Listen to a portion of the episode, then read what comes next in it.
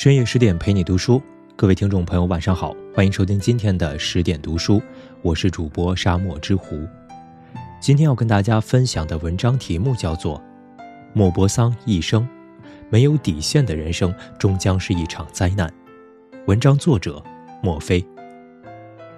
著名短篇小说之王莫泊桑曾被托尔斯泰誉为仅次于雨果的优秀作家，但他一生写下的长篇小说却仅仅只有六本。《一生》就是莫泊桑生平的第一部长篇小说，它一经出版就引发了广泛热议。书中讲述了女主约娜出身贵族，却因恋爱脑闪婚，随后遭遇婚姻背叛、儿子败家，最终导致家族没落的故事。约娜青春美丽、单纯善良，但却因为过分的单纯善良而把日子过成了一团乱麻。她悲凉的一生让无数人为之叹息，也让我们在无限嗟叹中得到最深刻的警示：原来没有底线的人生终将是一场灾难。生活中善良缺乏底线，日子会越过越差。小说里，女主约娜的父亲德沃男爵心地善良，对人特别慷慨。无论租田地的哪户农户缺钱，只要一找他诉苦，男爵就会欣然相助。最初每次都五十、一百法郎的给，而找他的人期望渐渐变得越来越高，伯爵每次给的钱也逐渐变成一百、二百。遇上街边兜售的小贩，他也常常报以同情的买几样东西，而不管这东西自己是否真的需要。这种习惯也延续到了约娜和她母亲身上，慷慨好施就成了这一家子共同的乐趣。善良本是一种美德，但男爵一家人毫无底线的善良却像一个巨大的黑洞，一点点吞噬着家里的钱财。男爵继承了祖上三十一处田产，却因他的乐善好施且缺乏科学管理，日子一长，这些田产逐渐被卖掉了九处。最扎心的是，伯爵一家的善举并没有换来别人的感恩戴德。天长日久，大家对他们的慷慨大方都渐渐习以为常。有些没有得到预期帮助的人，甚至还会在背地里埋怨伯爵一家并没有说的那样好。而在德沃男爵的精心呵护下，女儿约娜就像一只单纯的小白兔，不谙世事险恶，也不知人性幽暗。他以为自己遇上的青年才俊于连是梦中的白马王子，却没想到他只是一个精于算计的没落贵族公子，正渴望靠婚姻来摆脱债务。在于连的精心引诱下，约娜和他认识不到三个月，就匆匆举行了婚礼。傻傻的约娜以为自己是童话里的公主，从此会和王子过上幸福生活。却不知这桩婚姻竟是他人生噩梦的开始。蜜月期间，约娜一开心就忍不住各种买买买，而抠门又吝啬的于连一看恼怒万分，他立刻让约娜把母亲给的两千法郎私房钱交给他保管。懵懂善良的约娜也没觉得半点不妥，就乖乖地把钱交给了他，甚至为了讨于连欢心。他一回家就把名下的所有田产都交给了于连管理，却没想到财产一到手上，于连就露出了原本的嘴脸。从前的柔情蜜意一下就变成了无尽的冷漠与呵斥。他想办法逼走了约娜的父母，并把家里的财产和一切大小事务都牢牢控制在自己手里。伯爵和约娜不禁欲哭无泪，他们怎么也想不明白。自己一家人从来都与人为善，为什么会得到这样的结果？他们却不知道，一味的只谈善良，而不为善良设立一个底线，无异于给恶人伤害自己的最好机会。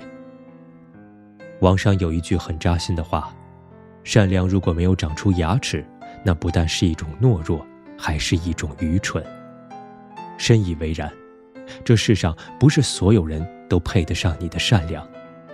如果你的慷慨大方只是收获了理所当然，那就该及时收起你的慷慨；如果你的心地善良只是换来了满身伤痕，那就要果断收回你的善良。一个好人如果好到毫无底线，就会让坏人坏得肆无忌惮。仔细观察就能发现，生活中善良一旦缺乏底线，日子往往就会越过越差。所以每一个心无城府的普通人都该谨记：你的善良价值百万，一定要留给那些真正值得的人。情感里退让没有底线，总难逃垃圾婚姻。侍女罗丽莎毫无预兆地产下一个私生子，让约娜无限震怒。罗丽莎是约娜奶妈的女儿，两人虽是主仆，却情同姐妹。约娜下定决心要揪出这个可恶的男人，逼他娶了罗丽莎。没想到最后却发现，孩子的爸爸竟然是自己的丈夫于连。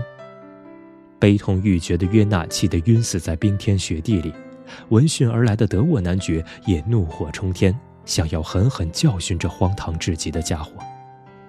但一到了女儿家，他的满腔怒火很快就被一个和稀泥的神父说得偃旗息鼓了。有几个男人没干过类似的荒唐事儿呢？您难道从来没犯过错吗？确实也干过荒唐事的男爵，在面红耳赤中又听到约娜怀孕的消息，就更没有动力再追究下去。和神父一番商讨后，伯爵决定给罗丽莎两万法郎安置费，然后给她找个靠谱的人家嫁了，回头再苦口婆心地劝约娜以孩子为重，不要再追究。约娜对于连的所作所为痛恨之极。但一想到孩子没有爸爸也是很可怕的结果，也就无可奈何地原谅了于连。伯爵以为自己的深明大义一定会让于连感激不尽，他以后肯定会加倍对约娜和孩子好。没想到于连却死性不改，他很快又勾搭上了一个同乡的伯爵夫人。当约娜发现于连第二次出轨时，他已经生下了儿子保尔。约娜不禁对于连恨之入骨。他愤怒地想立刻把他扫地出门，但一看到襁褓中的儿子，他却再次选择了忍气吞声，假装不知道。看到这里，相信无数读者都会忍不住喟然长叹：一个女人怎么可以没有底线到这种地步？其实仔细观察就能发现，在情感中，这样的女人还真不少。她们一旦陷入爱情，往往对男人百般迁就。一次次无底线的退让，直到最后退无可退。他们总以为自己一百分的好能换来一百分的爱，却不知道，没有原则的迁就换来的只是毫无顾忌的放肆；没有底线的退让得到的只是无尽的憋屈和耻辱。莫言说：“不要总抱怨自己遇到的人都不靠谱。如果别人总这么对你，那么……”一定是你教会了别人用这样的方式对你。生活中，如果迁就失去了原则，终究会被伤害到体无完肤；情感里，如果退让失去了底线，总是难逃垃圾婚姻的命运。教育上纵容失去底线，终难免晚景凄凉。于连和男爵夫人的奸情很快被男爵发现，他在暴怒中失手杀死了两人。家里只剩下孤儿寡母，约娜重新把父母接回了家。婚姻的不幸让约娜把全部的希望都寄托在了儿子保尔身上，他对儿子有求必应，爱得几近病态。十岁时，德沃男爵每次让保尔多读一会儿书，约娜都会赶来干涉。他还那么小，不要让他累着了。男爵为了保尔能正常识字，就亲自教外孙拉丁文。但学习时，约娜经常忍不住走进房间去问儿子：“你的脚冷吗？你饿不饿？”学习时间稍微长一点，他会立刻阻拦男爵：“爸，您别教他说那么多话，你会把他嗓子累坏的。”在约娜毫无底线的纵容下，成年后的保尔渐渐变成了一个吸干家族财富的巨大黑洞。他编造谎言逃学一个月，去跟一帮混混赌博。还欠下了一万五千法郎的赌债，他还和一个暗娼厮混在一起，美其名曰找到了爱情。尽管儿子犯下大错，但约娜和父亲把他接回家后却只字未提，更别说教训和惩罚。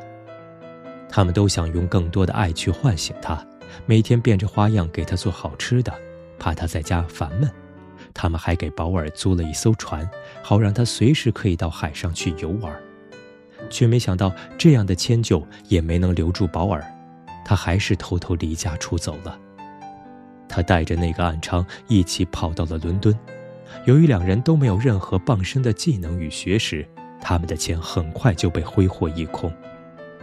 保尔给约娜写信诉苦，约娜一看就赶紧给他寄去一万五千法郎。随后不久，保尔又托律师回来，分割走了于连名下共计十二法郎的遗产。约娜觉得这笔巨款应该可以让儿子正正经经地干一番事业了，没想到仅仅一年多的时间，保尔就把这些钱拿去做投机生意，亏了个精光，还欠下八万五千法郎外债。保尔就这样不断做一些不靠谱的生意，不断亏损。约娜和父亲则一次又一次地不断变卖田产，寄钱给他填补漏洞。当德沃男爵再次听说保尔又破产了，他在给保尔寄钱的途中中风倒下了，再也没有起来。母亲早已去世，现在儿子又离开了，父亲也去世了，偌大的庄园就只剩下了约娜一个人。就在约娜悲痛欲绝、昏倒在地时，阔别三十年的侍女罗丽莎回到了他的身边。罗丽莎帮助约娜清点完所有财产，发现她现在每年只有七千到八千法郎收入，还不及自己年收入的一半。她不禁长叹着，告诉约娜，最好的解决方法是卖掉现在的山庄，把一些抵押的田产释放出来。这样还能保证每年有一到两万法郎的稳定收入。约娜虽心有一万个不甘，但最终还是在卖房契约上签了字。从宏大阔气的庄园搬到了一个中等面积的小园子，约娜彻底告别了她的贵族生活。教育专家马卡连科说：“一切都给孩子，牺牲一切，甚至牺牲自己的幸福。”这是父母给孩子最可怕的礼物。是啊，纵观那些在教育上一味纵容溺爱而失去底线的家庭，最终大都难免晚景凄凉的结局。因为毫无原则的纵容，永远不可能将孩子培养成栋梁之才；而失去底线的溺爱，通常会把孩子宠成一个长不大的巨婴。他会不断索取，不断吞噬。直到将原生家庭拽入暗无天日的深渊。读完莫泊桑的一生，无数人都会忍不住眼倦长叹。女主约娜的一生是善良懵懂的一生，是无限退让的一生，也是毫无底线的一生。少女时代，她因为不设防的善良，丢失了自己财产的控制权；步入婚姻，她因为无原则的退让，让自己困在了垃圾婚姻里。在后半生，他因为无底线的纵容，让产业毁在了败家儿子手中。他用自己一生的悲剧，告诉了我们一个最扎心的真相：没有底线的人生，终将是一场灾难。生活中善良缺乏底线，日子会越过越差；情感里退让没有底线，总难逃垃圾婚姻；教育上纵容失去底线，终难免。晚景凄凉。底线，是我们生而为人的尊严，也是做人的最后一道防线。唯有守住底线，才能守住我们的未来，守住自己的人生。好了，这就是今天的十点读书。更多美文，请继续关注十点读书，也欢迎把我们分享给身边的朋友和家人，一起在阅读里成为更好的自己。我是主播沙漠之狐，我们。下期再见。